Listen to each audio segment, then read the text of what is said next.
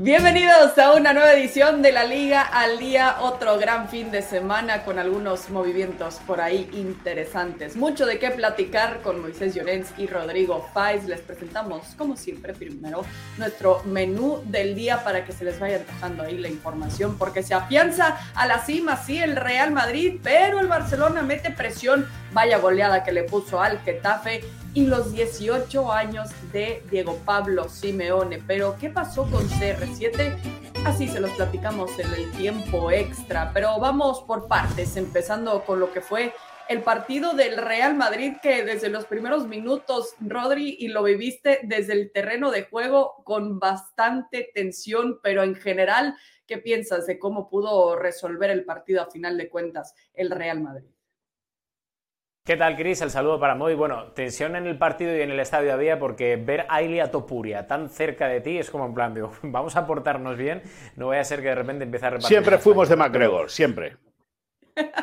Bueno, no, la verdad que no, yo, soy de Topuria, pero bueno. Pues te viene muy bien, por bocaza. Tú digo, porque eran bocazas. no, el otro no, el otro, el otro tiene un morrito fino. Hombre, sí. El otro, es, el otro es el típico. ya nos pelearemos. El otro es el típico, el típico eh, adoptado español que como ganan es español y que es lo que pasó con Johan Mulek. Eh, eh, Chris Mulek era un corredor de fondo, de esquí de fondo, que ganó el oro, entonces era Juanito, no era Johan, era Juanito. Y Juanito dio positivo en doping y entonces volvió a ser Johan, ¿me entiendes? Por lo mismo pasa con el chico este. El día que lo barra McGregor, pues ya está, volverá a ser armenio, no sé dónde es. Bueno, el día que hagamos UFC al pues día. Sería el mejor luchador en la historia de la Sí, el, día que hagamos UFC al día lo, platicamos, que parece que, también arrancamos con eso. Venga, Rodri. Dicho, dicho, lo cual, Chris, que bueno, fue un partido muy complicado, muy complicado, un partido súper trabado para el Real Madrid, donde el Sevilla demostró que el hecho de haber llevado cuatro partidos y cuatro jornadas sin conocer la derrota no fue casualidad. El equipo de Quique Sánchez Flores ha crecido mucho, obviamente desde, desde la base, ¿no? que es la, defensa y más cuando estamos hablando de Quique Sánchez Flores, pero que era lo necesario para el Sevilla y ayer lo demostró con un equipo muy entonado a nivel defensivo, con un grandísimo eh, Sergio Ramos, que ayer volvía, por cierto, con el brazalete de capitán que se lo pidió para, para aportarlo el día de ayer a su, a su amigo y hermano eh, Jesús Navas, en un partido, insisto, en el que al Real Madrid le costó muchísimo. Seguramente el Real Madrid a nivel de guarismos, de datos, de estadísticas, llevó más el peso de, de la posesión de la pelota, pero le faltó muchísimo la línea de tres cuartos hacia arriba. No estuvo inspirado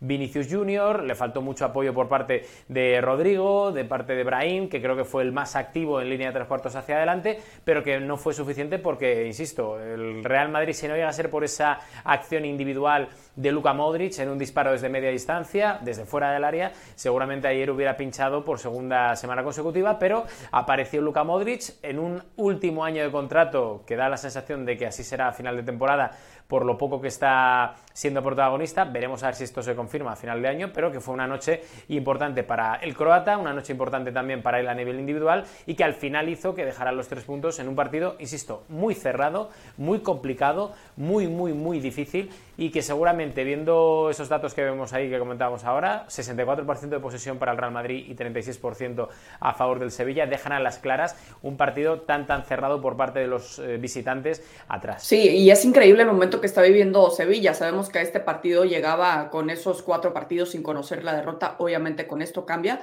pero poniendo al Real Madrid prácticamente contra las cuerdas con esa desesperación, eh, tanto que vimos esa amonestación a Carlo Ancelotti, que es rara vez también que vemos esa situación. Hablando de, vamos a ver qué fue lo que dijo Carlo Ancelotti después de lo que fue este partido, que a final de cuentas se llevan los tres puntos. Ha sido un gran partido jugado con mucha calidad y equilibrio. Tuvimos los problemas previsibles cuando te faltan referencias en ataque como Bellingham o Joselu. Teniendo en cuenta esto, creo que son tres puntos merecidos y me quedo muy satisfecho porque hemos jugado un gran partido. Eso, sin respuestas al frente también con esos dos protagonistas que mencionaba Ancelotti al final, Moy, ¿qué piensas de las modificaciones que pudo hacer para al final cumplir el objetivo que fue la victoria? Bueno, con el saludo a ti, con el saludo a Rodri, eh, a todos los compañeros, a toda la audiencia y evidentemente también caben aquí los haters, siempre caben los haters. Al final Ancelotti hace lo que puede, es decir, em, lo hemos repetido muchas veces en este programa, eh, que él dijo a principio de temporada que con lo que tenía le daba para, para acabar bien el curso, lo está demostrando, las cosas como sean. eh, unas veces por unas cosas u otras veces por otras, al final el, Madrid acaba sumando de tres eh, habitualmente y eso es lo que le está dando la regularidad, ¿no? Ese paso firme, eh, sin un fútbol muy brillante, pero sí efectivo ante la portería rival, le está dando paso firme para conquistar el título de liga. Dicho eso, bueno, hay, hay situaciones en el partido que son para analizar, ¿no? Como, como la falta de fluidez del Madrid en ataque, con un Rodrigo eh, que es, a mi modo de entender, mucho más desequilibrante que Vinicius, lo hemos dicho desde el primer día. Rodrigo es un tipo que encara y que sabe encarar y que sabe cuál es su responsabilidad y que viene desde muy lejos eh, eh, manejando las opciones. Tuvo una clarísima opción de gol que se le fue por muy poquito después de un resbalón de Sergio Ramos que se sintió acomodado. Yo discrepo mucho que Sergio Ramos hiciese un gran partido. Creo que hizo un buen partido, pero no un gran partido. Está muy bien eh, eh, eh, parapetado Sergio Ramos con esa línea de cinco. Es decir, al final la defensa, eh, Sánchez Flores sabe utilizar bien sus piezas, sabe que Ramos es un tipo que maneja muy bien la zona, pero que lógicamente ya con la edad que tiene le falta velocidad como para poder defender con una línea de cuatro y perder un efectivo en ataque o en el centro del campo. Y a partir de ahí, bueno, el Madrid resolvió, como ha dicho Rodrigo, con un tiro desde lejos. Eh, parecía eh, que todas las internadas, todas las opciones de gol que tenían o, no eran acertadas como se vieron, o el portero sí que estuvo fino como para acabar de desviarlo todo. Y son tres puntos en los cuales el Madrid tuvo que sufrir mucho para ponerlos en su casillero. Sí, claro, y al final de cuentas, como, como dices, Moy, sufriendo un poco, pero al final lo que cuenta fue eso, lo que vemos ya, los tres puntos para el Real Madrid, que se afianza todavía a, la cima, así como les platicábamos. Eh, pero pensando en lo que viene en el futuro, sabemos que se ha platicado y mucho sobre la situación de Kylian Mbappé, lo hemos platicado hasta el cansancio, lo que podría significar para el Real Madrid, pero ¿qué tal su nivel de adaptación ahora de Luis Enrique, que obviamente siente que ya puede platicar un poco más abiertamente sobre el tema Kylian Mbappé? Esto fue lo que le preguntaron, bueno, más bien le preguntaron sobre la situación de Mbappé, esto fue lo que contestó que dijo, tarde o temprano esto va a ocurrir, en algún momento tendremos que aprender a jugar sin Kylian, cuando yo considere oportuno jugará y cuando no jugará como hacen todos los entrenadores, y es que lo saca también en un momento en donde París lo necesitaba, a final de cuentas, en lo que fue eh, este partido del París este fin de semana. Pero lo que dice es obvio, ¿no? Rodri, que sabemos que eventualmente los jugadores no duran para siempre, pero parece que lo de Kylian no le durará para los próximos seis meses o la próxima temporada, también pensando en Luis Enrique. ¿Qué te parece esto uno que dice y que quizás ya esté probando cómo sería jugar sin Kylian Mbappé en momentos cruciales del París? Sí, yo, creo que además lo que está haciendo Luis Enrique es un ejercicio, eh, primero, eh, de dotación física para el plantel y para el propio Mbappé, es decir, el hecho de decir, oye, no nos está gustando, no vamos a desgastar, no vamos a malgastar minutos a Mbappé, que la prioridad de Luis Enrique, del Paris Saint Germain y del propio Mbappé esta temporada o este último tramo de temporada es conseguir la Champions y, menos cuando tienes la distancia que tienes en la Liga 1 y cuando al final la Liga 1 es algo que, que, el Paris Saint Germain va a ganar sí o sí, por lo, cuanto, por lo cual creo que entiendo un poco al madridismo y ese nivel de exaltación, ¿no? Porque al final no deja de ser un gesto importante público, ¿vale? Pero, pero al final es que la liga está ganada por parte del equipo francés y tienen que centrarse única y exclusivamente en la, en la Champions, por lo cual puedo llegar a entender que ante el complicado partido que tiene el Paris Saint Germain la próxima semana en el Real Arena, en Anoeta contra la Real Sociedad, pues que vaya dándole minutos poco a poco y que de paso esto le sirva al equipo también haciendo un ejercicio de sentido común por parte de Luis Enrique, le vaya dotando al equipo de ciertas libertades para que otros jugadores, eh, como Gonzalo Ramos, que precisamente fue el que sustituyó a Mbappé, vaya pillando poco a poco ese nivel y ese ritmo de competición que necesita el Paris Saint Germain para, para cometer muchas cosas. A mí me hace mucha gracia, ¿no? El hecho de decir, no, hay que saber vivir sin Mbappé, 100%, y estoy muy de acuerdo aquí con Luis Enrique.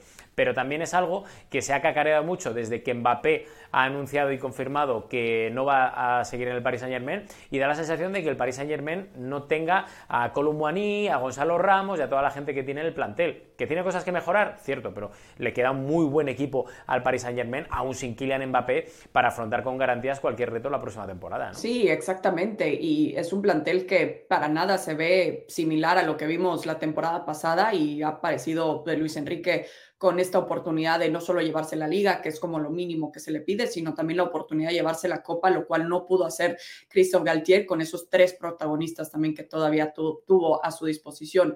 Eh, muy en cuanto al futuro, se trata también de Kylian Mbappé con el Real Madrid. En estos partidos particularmente, como hablaba de las ausencias, Carlo Ancelotti, eh, qué tanto puede potenciar ahora en cuanto a esas ausencias, en cuanto a la profundidad de plantel se trata. Cuando llegue Mbappé, preguntas. Cuando llegue Mbappé. Bueno, primero que firme, ¿no? Primero que se aclare.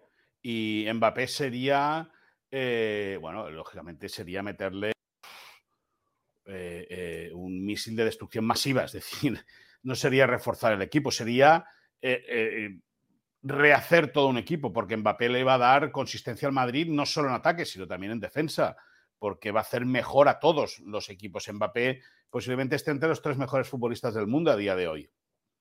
Y lógicamente que el Madrid se, refuerce con un jugador así, pues, pues lógicamente le viene muy bien al equipo de Ancelotti, eh, le viene muy bien a Florentino, porque para la inauguración del estadio completo va a tener al crack que él siempre ha aunque varias veces se rió del Madrid en la cara y al final es un refuerzo de lujo también para la liga.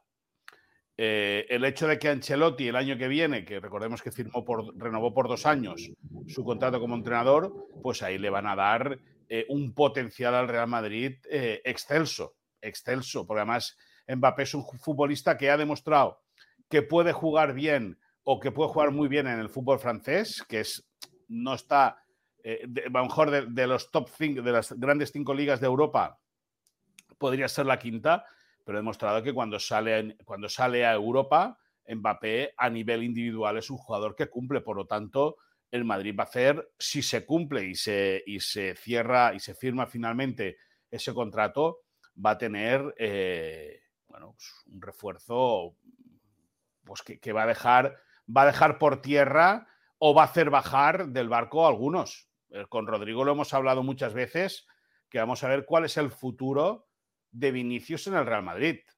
Porque yo tampoco veo tan claro que la convivencia con los dos, ya no solo a nivel personal entre ellos, que puede ser magnífica, pero a nivel de interés futbolístico yo no sé si va a ser la mejor eh, del mundo. Bueno, meramente futbolísticamente hablando, qué bonito reto, ¿no? Para Vinicius Junior eh, tener que adaptarse a su nuevo compañero con Kylian Mbappé. La paciencia también la tuvo con eh, Karim Benzema en su momento y viceversa, ¿no? Benzema también con Vini Junior y vimos cómo resultó también muy positivamente esa relación dentro y fuera del terreno de juego por parte de los dos. Hablando de refuerzos y posibles cambios que podemos ver también con el Real Madrid, sabemos que está sonando y, de manera muy fuerte también la posibilidad de ver a Alfonso Davis como merengue. Rodri, ¿qué es lo último que sabes sobre esto? Lo último que sabemos es lo último que reportamos hace ya más de mes, mes y medio aproximadamente, y es que Alfonso Davis quiere llegar al Real Madrid. Alfonso Davis ha recibido tanteos muy positivos por parte del Real Madrid, así como el Real Madrid ha recibido una respuesta por parte de Alfonso Davis y su entorno muy, muy positiva. Lo que pasa es que Alfonso Davis tiene eh, encima de la mesa eh, el problema, entre comillas, que nosotros que ese contrato que le une al Bayern de Múnich eh, hasta la próxima temporada, no hasta final de esta misma, como Mbappé, sino que un año más. Y entonces todo depende del, del equipo alemán, que rebaje un poco sus pretensiones y que una vez que Davis eh, reciba esa última oferta del Bayern de Múnich que se espera por parte de los alemanes, eh, se valore por parte también del jugador, obviamente, se mire, eh, se analice y veremos a ver. Lo que está claro es que nosotros ya contamos hace un mes dos cosas que son clave. Primero, que Davis y compañía valoran mucho el esfuerzo que hizo el Bayern en su día de traerle desde Canadá hasta Europa y que por eso y por cortesía quieren eh, aguantar, pues eso, a ver cuál es la última oferta, que eso ya lo contamos en el mes de enero, a pesar de que obviamente él quiere jugar el Real Madrid, pero mera cortesía, de cara a la galería y de cara a esas buenas relaciones que tiene el jugador con el, con el club bávaro. Y luego, eh, la operación por parte del Real Madrid es una operación que nosotros también contamos ya en el mes de enero, a principios del mismo, el Madrid quiere hacer con Davis una operación muy parecida a la que hizo en su día con Tony Cross, es decir, ir un año antes de que termine contrato, ofrecerle al Bayern una cuantía obviamente muy inferior a la que sería en un año normal de contrato eh, sin ese o sin esa urgencia, mejor dicho, de terminar el mismo dentro de una temporada y es decir, pues tirar una oferta de unos 30, 40 millones de euros como mucho Veremos a ver si sube un poco más el Real Madrid, pero hay mucho respeto, mucho respeto porque el Real Madrid y el Bayern se van muy bien, muy bien.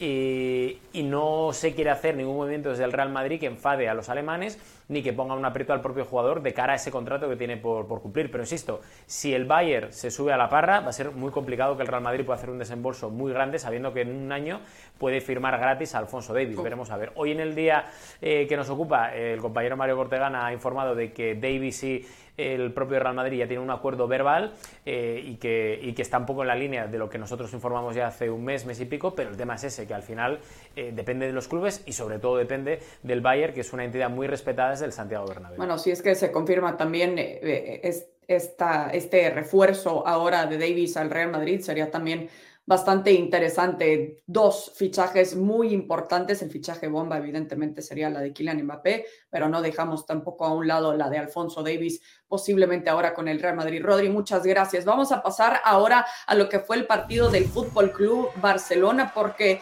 hemos platicado en las últimas semanas de lo que ha sido esta posibilidad matemática, sabemos, de acercarse un poco más a la cima en cuanto a la liga se trata. Hay qué tanto te convenció el Barcelona con esta goleada frente al Getafe? Bueno, pues que trabajó mucho, la verdad, el equipo trabajó mucho, supo eh, superar muy bien eh, la presión que hacía el, Getafe eh, a lo largo de todo el partido, sobre todo hasta que encajó el segundo gol, que ahí ya el equipo de Bordalás como que se fue diluyendo. Em, había, hubo cambios en el equipo titular, Rafinha volvió a, ocupar el costado derecho, en detrimento de la Yamal. Hay haters que, bueno, que se ponían las manos en la cabeza, que, que por qué criticábamos que, que la Yamal eh, se había quedado en el banquillo. Que, ¿cómo, podía ser que criticásemos que la Yamal fuese al banquillo? Una cosa, pues porque es un niño de 16 años. Y si un niño de 16 años no aguanta nueve partidos, uno cada tres días, eh, mal vamos. Pero bueno, la verdad es que Rafinha hizo un, un partido interesante, abrió el marcador, eso evidentemente a Lidia en ventaja pronto el Barça pudo poner en liza su mejor versión a la hora de, poder jugar la pelota. Eh, es cierto también que el Getafe eh, incomodó, incomodó. El Barça hizo un buen ejercicio en la primera parte para sacar el balón desde atrás jugado. Tuvo opciones para doblar eh, el marcador, no lo consiguió. En el arranque de la segunda parte, el Getafe lo tuvo ahí con un tiro al palo de Milla después de que tocase Ter Stegen y luego ya después del segundo gol bueno, pues ya fue todo como mucho más sencillo. Fue una cuesta hacia abajo eh, para el Barça con un inmenso Frenkie de Jong. Insistimos con la ridícula campaña que han querido organizar algunos para venderlo. Eh, posiblemente Frenkie de Jong sea el futbolista más importante en la creación de juego del Barça. Ahí vemos eh, las estadísticas. 13 tiros del Barça, 9 entre los tres palos, cuatro de ellos acabaron en gol.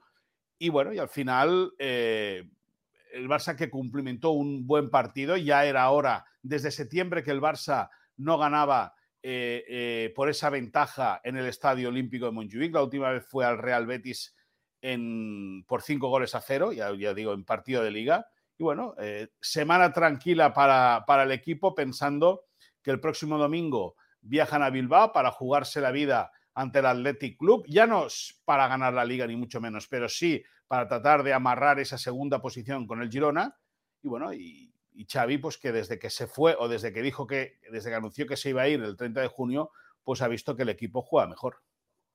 Es que vaya calendario que le toca, y bien lo comentas, Moy, lo vemos aquí, unos partidos eh, de una eh, importancia enorme también, si es que todavía quiere seguir soñando, le queda todavía un partido frente al Girona, también obviamente sigue de nueva cuenta el clásico y lo que le viene también en las próximas semanas eh, en lo que podría ser también mantenerse con vida en la UEFA Champions League si es que logran eliminar al Napoli. Esto fue lo que dijo Xavi Hernández después de lo que fue esta gran victoria de 4 por 0. Siempre es importante ganar y en casa hay opciones reales de pelear. No tiramos la toalla, estamos en un buen momento y hay que creer. Metemos presión al Girona y al Real Madrid, pero nosotros tenemos que ganar nuestros partidos. Estamos a tiempo en la liga y en la Champions.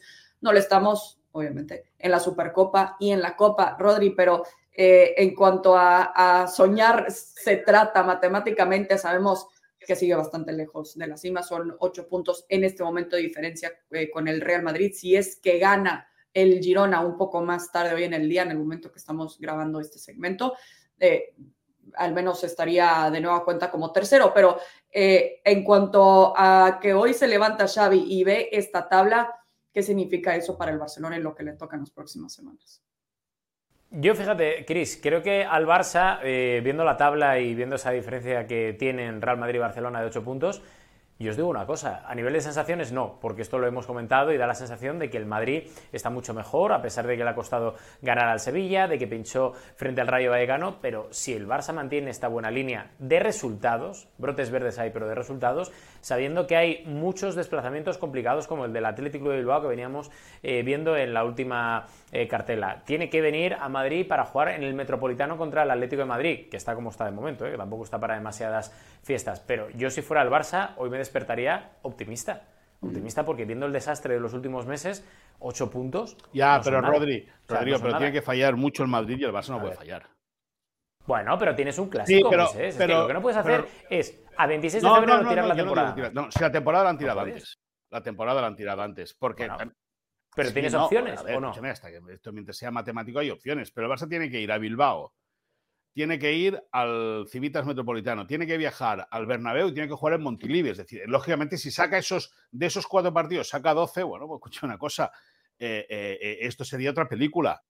Pero el Barça ha fallado mucho antes. y es verdad que yo creo que el Madrid, la gran diferencia al final entre el Madrid y el Barça son que el primero que el Barça ha perdido dos partidos más en Liga y luego los empates. Es decir, Rodrigo, yo entiendo lo que quieres decir, ¿eh? Entiendo lo que quieres decir y creo que el Barça futbolísticamente ha dado un paso al frente. Ha dado un paso al frente. Pero, pero yo creo que no llega. Yo creo que ya no le llega. Ojalá le llegue por el bien de la liga. Ojalá le llegue, pero lo veo muy difícil. A lo que voy. A, mí me pregunta Cris, oye, ¿cómo se debería despertar hoy el Barcelona y Xavi? Oye, pues optimista. Es que, es que ocho puntos después del desastre de año que lleva el Barça no me parecen demasiados puntos sabiendo lo que se le juega eh, o, lo que le viene, mejor dicho, al Barça y sí, al Madrid y al Atlético de Madrid. Si es que al final todos tienen que jugar contra todos y precisamente la Liga es el torneo preferido por todos los entrenadores por la regularidad que, te otorga, ¿no? Pero el tema es ese, que es que yo si fuera eh, Xavi Hernández, a día de hoy estaría contento y estaría feliz diciendo, joder, menuda menudo drama, por ser bastante, y no decir la burrada que iba a decir, de temporada.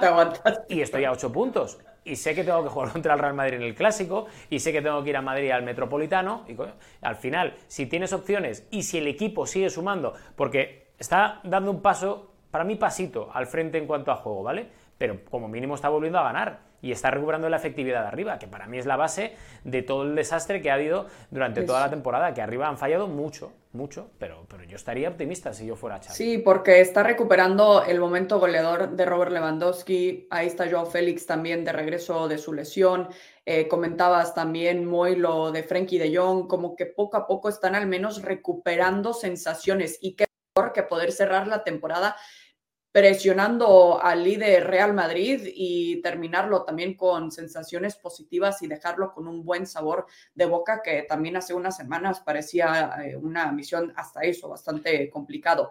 Vamos con eso a pasar a nuestro tema de insiders porque hablando de sensaciones, eh, muy arranco contigo como que no está cumpliendo con el taquillaje al menos esperado el Barça, ¿no? No, el sábado lo comentamos en la transmisión con Fernando y Marito Kempes. Eh, una entrada de sobre 38.000 espectadores, sábado, 4 y cuarto de la tarde. Es verdad que hacía frío, era mal día, hacía, no, no hacía muy buen día. Llegó a llover, que por cierto es, imagínate la sequía que hay en España, que el del sábado fue el primer partido en toda la temporada, desde el mes de agosto, el primer partido que llovió. Imagínate cómo está el tema. Pero bueno, la, cuestión es que. No, de eso no hay que reírse, Rodrigo. Yo sé que tú tienes un humor muy fácil, pero de eso no hay que reírse. No, no. No, si no, lo digo por lo que tú crees. Lo, digo por el, por el campo. crisis ninguna. Crisis ninguna. O sea, aquí, aquí uno pues no ha tenido eh, posibilidad de hacerlo cuando toda España estaba parada, cuando otros sí. Pero bueno, dejémoslo correr.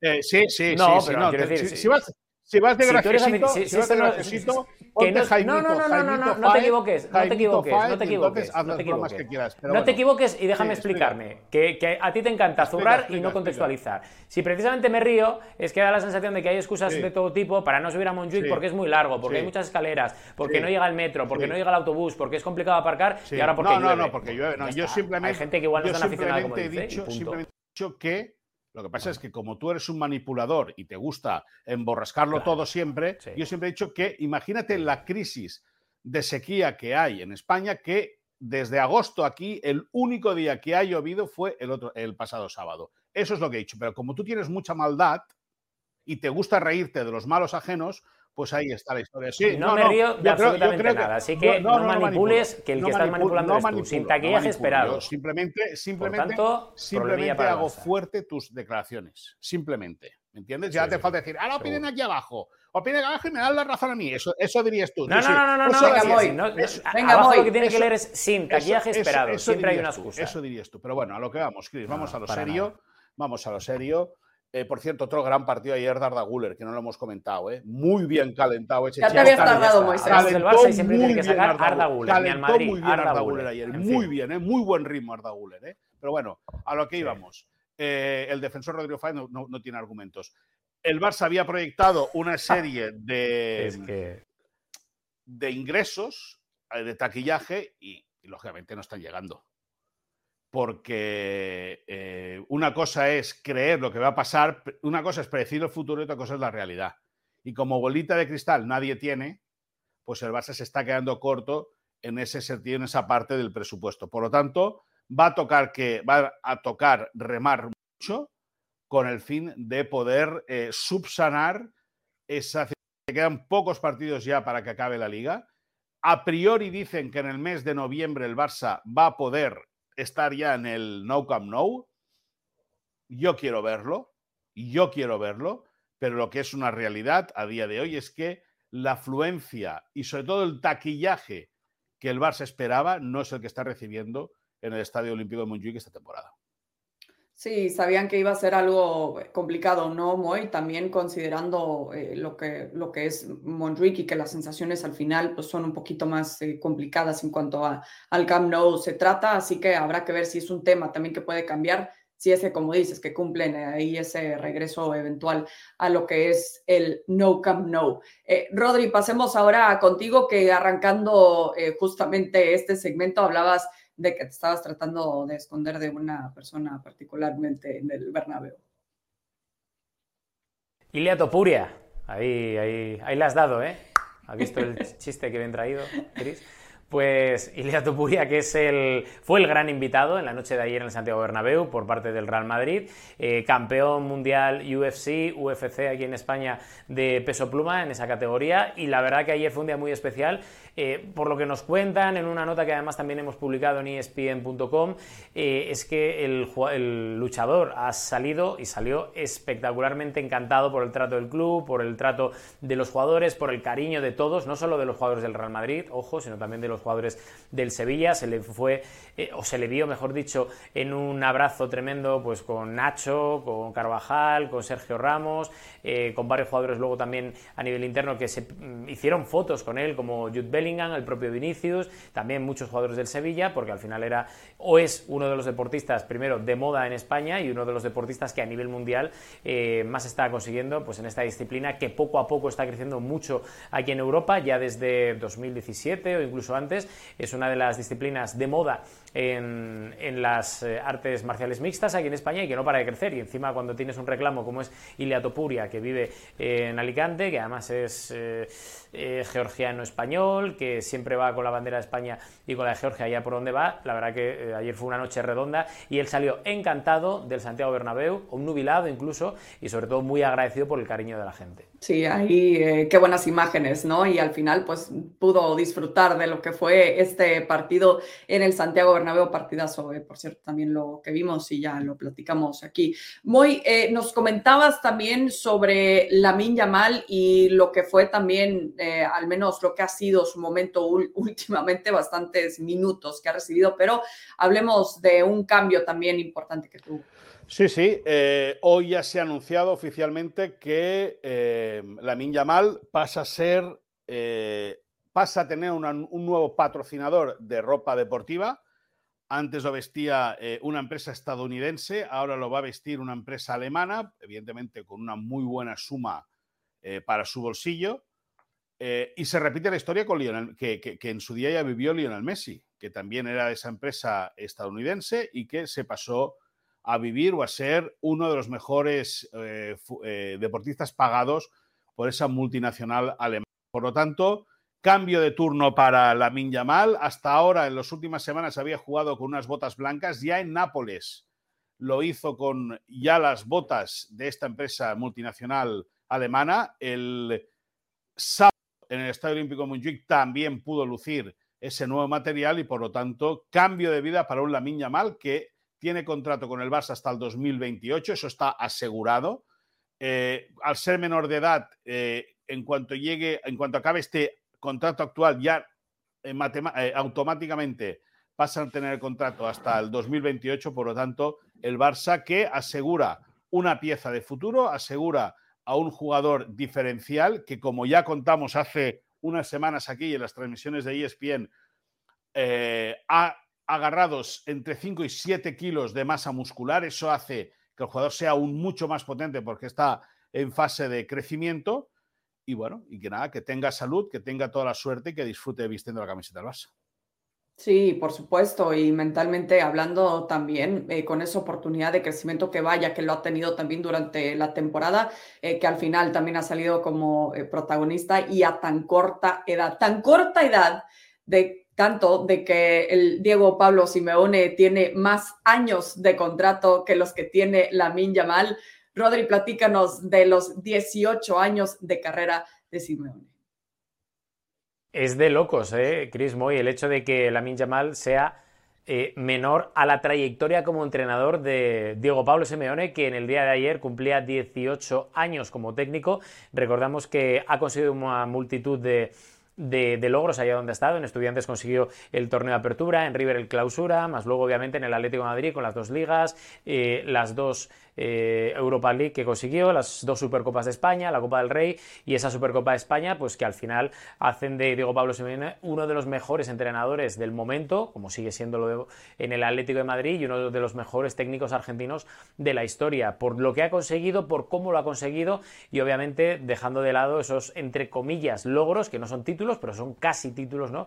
Como dicen mucha gente del Atlético de Madrid, como aquellas dos finales de Champions consecutivas que consiguió el Cholo Simeone y el Atlético de Madrid. La verdad que son 18 años de un técnico muy pasional, de un técnico muy metódico, de un técnico al que le gusta tener todo bajo control, desde la alimentación hasta los horarios de los futbolistas, pasando obviamente por la educación de los mismos, por saber cómo se comportan fuera de los terrenos de juego. Y en el caso del Atlético Madrid también eh, un entrenador que va camino a ser el mejor entrenador de la historia colchonera, al igual que lo es, por ejemplo, Antoine Griezmann en el terreno de juego, como jugador y como máximo anotador, pues también digo Pablo Simeone en los banquillos, ¿no? Por tanto, buena noticia. Le queda todavía cuerda para rato en el Atlético de Madrid y donde él se proponga, por lo cual desde aquí la enhorabuena. Sí, reconocido por ese currículum que ya mencionabas también, Rodri, pero también como es entretenido verlo durante los partidos, especialmente si es que uno de esos partidos es en casa, que sabemos que es en donde se ha hecho bastante fuerte el Atlético de Madrid, en donde ya ha marcado época y sin duda ha dejado su huella. Bueno, de aquí yo sé que no les cuesta, pero vamos a pasar, lo voy a llamar a otra bronca también hoy en la Liga al Día traído ustedes por Luis Figo y hablando de lo que puede ser también el futuro del Real Madrid de lo que se le ha llamado también la nueva era de los galácticos en su momento, en donde estuvo también Luis Figo. Pero, eh, a ver, eh, vamos a, ver justamente lo que dijo eh, el ex jugador del Real Madrid. Es una pregunta muy difícil si es que los Galácticos o este Madrid, porque en el fútbol muchas veces dos más dos no son cuatro, así que no te puedo responder si tendría sitio en este once. Fui denominado el mejor jugador del mundo, así que creo que sí tendría sitio porque si no, los que me votaron estaban equivocados. A ver, entonces, tendría espacio Figo en este 11 con Bellingham, Mbappé y Vinicius Junior. Rodri, empiezo contigo.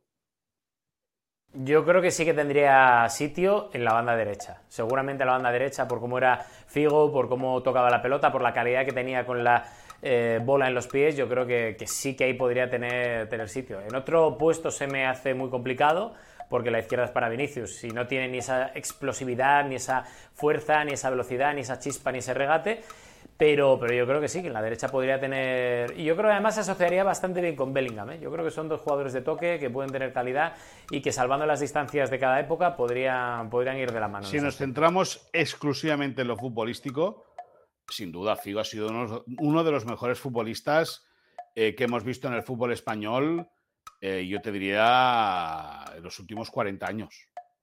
Los últimos 40 años que son los que yo recuerdo, ¿eh? Evidentemente, si echamos más atrás, yo, pero yo más, más atrás, o, yo tengo 50, ¿no? Pues más atrás de 50 no te puedo hablar porque, claro, yo, yo no vi, no vi, por lo tanto no voy a opinar. Sí que creo que Figo, eh, con las botas calzadas y cuando se tenía que expresar él mismo, no otros por él, cuando se tenía que expresar él mismo sobre el terreno de juego, era un futbolista colosal. Colosal. O sea, un futbolista diferencial posiblemente de aquellos galácticos, él y Ronaldo, el de verdad, el, verdadero Ronaldo, eh, fueron los mejores futbolistas de aquel Madrid, de aquellos galácticos, de todos los que trajo Florentino, sin había un tal Zidane sí, que no pero, pero a mí totalmente de acuerdo. Zidane era, era muy buen futbolista, pero Figo era un, jugador determinante. Figo allá donde ha estado eh, ha, destacado porque tenía, tenía, tenía cuerpo, tenía planta, tenía calidad, eh, sabía echarse el equipo, el equipo, a la espalda. Ya te digo, ¿eh? luego otra cosa es lo que hacía él eh, vestido de calle, porque firmó doble contrato con el Palma y con la Juve, al Barça lo traicionó vilmente, y luego ya vestido de calle era otra cosa, pero como futbolista, yo creo que Luis Figo, el que tendría que sufrir ahí es, a mi modo de entender, Vinicius. Vinicius sin ninguna duda, porque tenemos al Panzer Joselu para ser delantero centro y por un costado Mbappé y por el otro Figo. El que sobra ahí es Vinicius.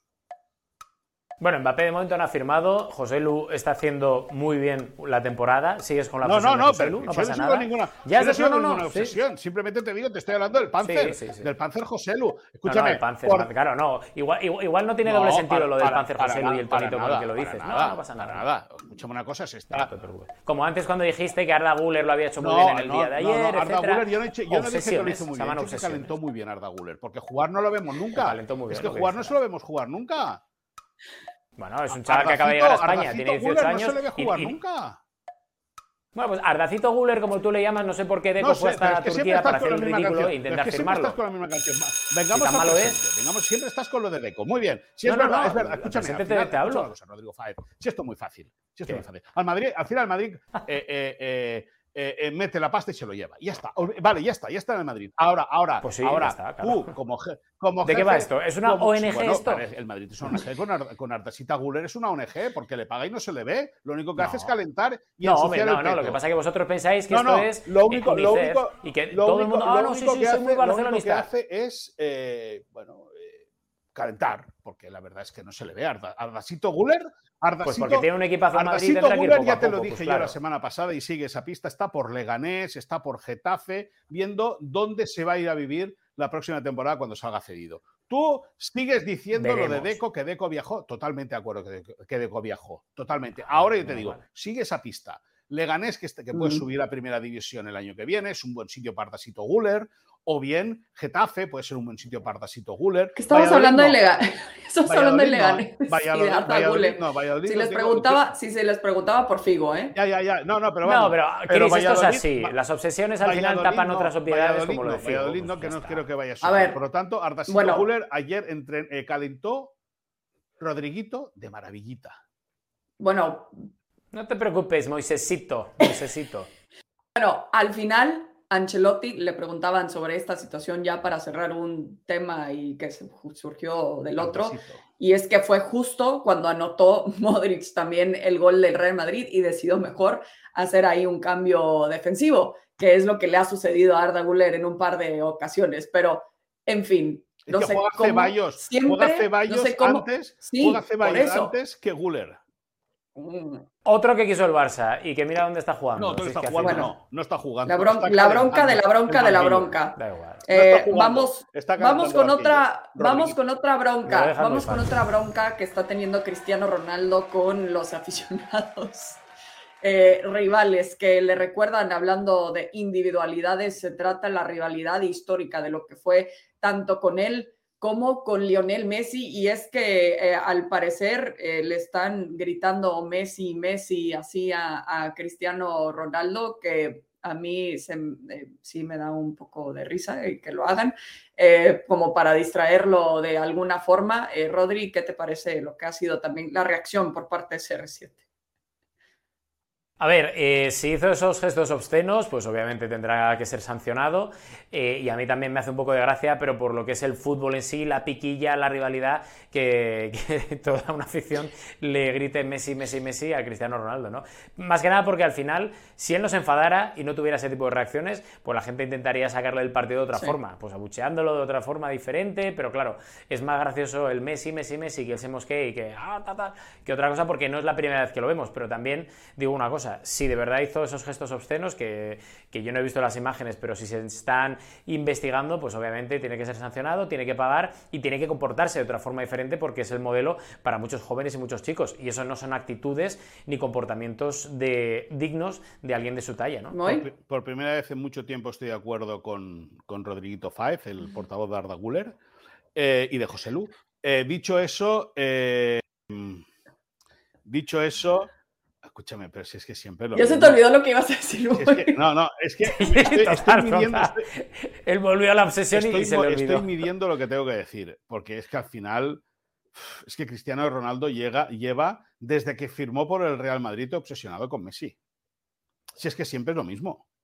Y lo bueno del caso es que a Messi nunca verás hacer, tener una reacción como esa. Sí. A Messi, Cristiano, le hace así, pero así. Y Cristiano, pobrecito mío, pues siempre va a vivir con ese, con ese, con ese, eh, con esa sensación de, querer y no poder, ¿no? Es lo que decíamos hace unos días. Eh, Messi es talento puro y el otro es talento hecho a base de esfuerzo, que también tiene su mérito, ¿eh? Que también tiene su mérito. Pero de aquí, la fuerza mental que tiene Messi es mucho más grande que la que tiene Cristiano Ronaldo. Y ahí está la gran diferencia.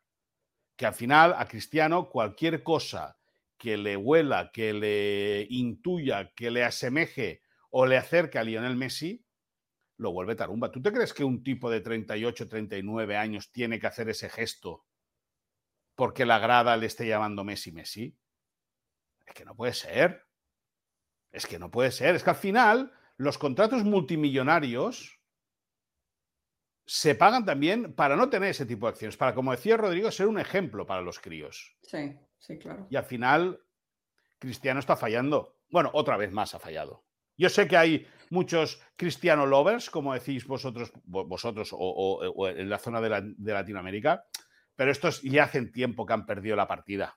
Ya, ya, ya, ya juegan a la rabieta, ¿no? Eh, pues como, el como el propio Cristiano Ronaldo, que cuando tiene a Messi es muy cariñoso delante de él. No sé si te acuerdas en el partido amistoso con un, el equipo de, Cristiano completamente rodado, le metió cinco al Inter de Miami.